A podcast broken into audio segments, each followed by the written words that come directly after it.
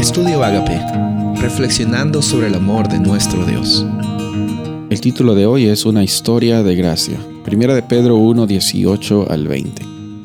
Sabiendo que fuiste rescatados de vuestra vana manera de vivir, la cual recibiste de vuestros padres, no con cosas corruptibles como oro o plata, sino con la sangre de preciosa de Cristo, como de un cordero sin mancha y sin contaminación, ya destinado desde antes de la fundación del mundo, pero manifestado en los postreros tiempos por amor de vosotros.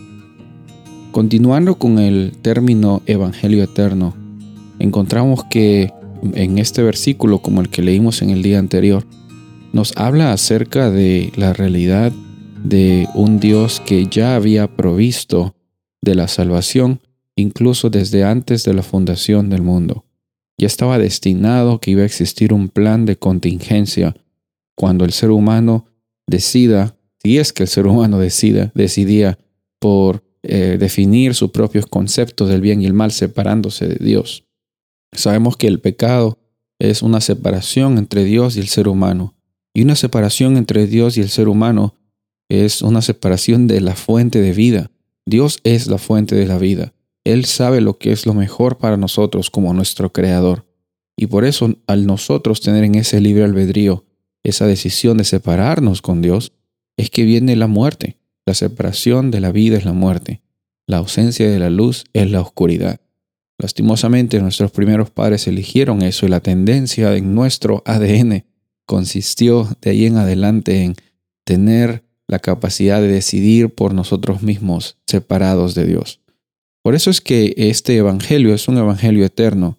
Involucra incluso desde antes que el ser humano haya eh, tomado esa decisión. Involucra es redención y gracia desde antes de la fundación del mundo, en el presente y hasta la eternidad. Dios está pensando en alcanzar a la humanidad y está derramando su amor y su gracia por medio de este plan de salvación. Este Evangelio eterno es una historia de gracia en Apocalipsis 14 encontramos el, carácter de Dios mostrando, manifestándose como un Dios de amor, un Dios de gracia, siempre mostrando y enfatizando la necesidad de reconocer estas buenas noticias como buenas noticias. Son buenas noticias saber de que tenemos segundas oportunidades.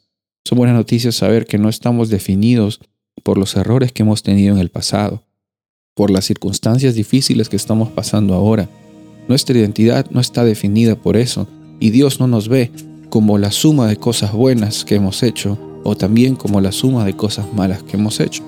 Esta historia de gracia nos muestra que nunca se ha tratado lo que el ser humano pudo hacer, sino que incluso antes que el ser humano se haya equivocado, Dios ya tenía un plan de contingencia porque Él, en su carácter de amor, está pensando en toda la humanidad, está pensando en ti, está pensando en mí. Soy el pastor Rubén Casabona y deseo que tengas un día bendecido.